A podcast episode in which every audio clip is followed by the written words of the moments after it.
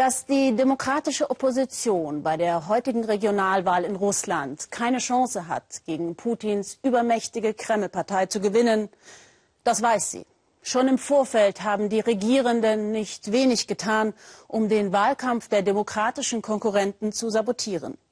Sie werfen ihnen vor, Spione der Amerikaner zu sein, störten ihre Wahlveranstaltungen und ließen die Wahlkandidaten an bürokratischen Hürden scheitern. Trotzdem will die Opposition mit ihrem bekanntesten Gesicht, Alexei Nawalny, heute versuchen, zumindest ein Mandat zu erringen. Doch selbst das dürfte schwierig werden, denn in nur einer Region, in Kostroma, 300 Kilometer von Moskau entfernt, wurden Kandidaten der Parnas-Partei zugelassen. Udo Lilischkis mit einem Bericht über eine Restopposition, die sich trotz aller Schikanen nicht unterkriegen lassen will. In Moskau sprach er vor Tausenden. Hierher hat sich gerade eine Handvoll Zuhörer verirrt. Doch Ilya Yashin, der Spitzenkandidat des Oppositionsbündnisses, lässt sich nichts anmerken. Die regierende Putin-Partei erklärte den Alten, lässt die Region verkommen. Er selbst will im Regionalparlament korrupte Beamte und Politiker kontrollieren. Doch viele bleiben abseits, so wie diese Männer. Die Menschen hier wirken skeptisch und misstrauisch. Wie gefällt Ihnen, was der Oppositionskandidat sagt? Ach, die reden viel und tun wenig. Die reden so, weil sie regieren wollen, aber sind sie erstmal an der Macht? Eine Handvoll Alter, die wenig begeistert wirken, in trostlosen Hinterhöfen vor Plattenbauten.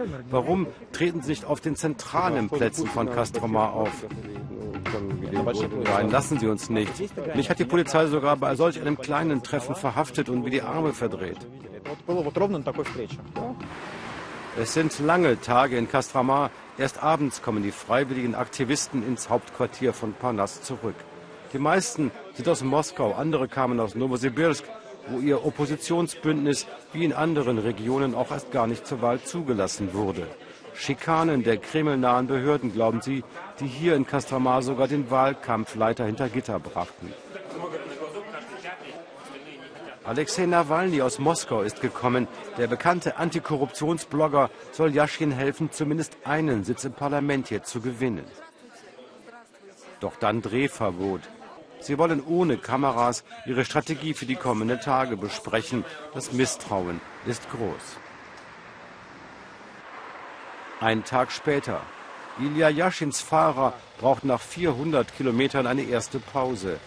Alle sind müde nach zwei Wochen Dauerwahlkampf und die Entfernungen sind groß hier in der Provinz. Doch jedes Dorf, jede noch so kleine Stadt ist wichtig für sie, wenn sie die 5%-Hürde schaffen wollen. Denn bei den großen Fernsehsendern taucht die Opposition so gut wie gar nicht auf.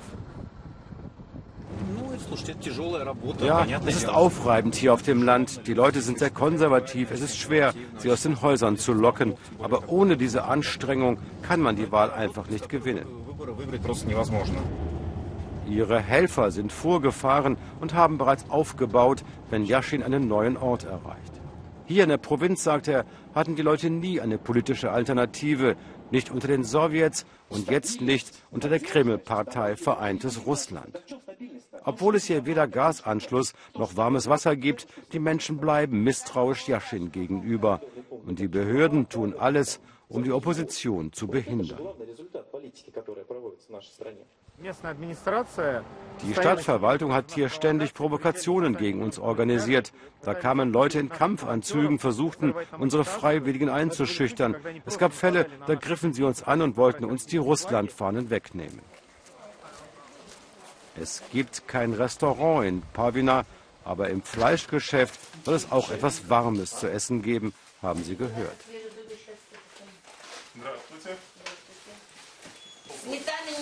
Saure Sahne gibt es nicht.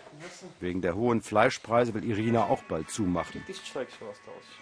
Nur noch 3000 Einwohner leben hier? Ja, 3000. Früher hatten wir 150 Kühe. Jetzt gibt es gerade noch drei im Dorf. Die Politiker haben uns vergessen, meint Irina. Von Putins Einheitspartei war niemand hier.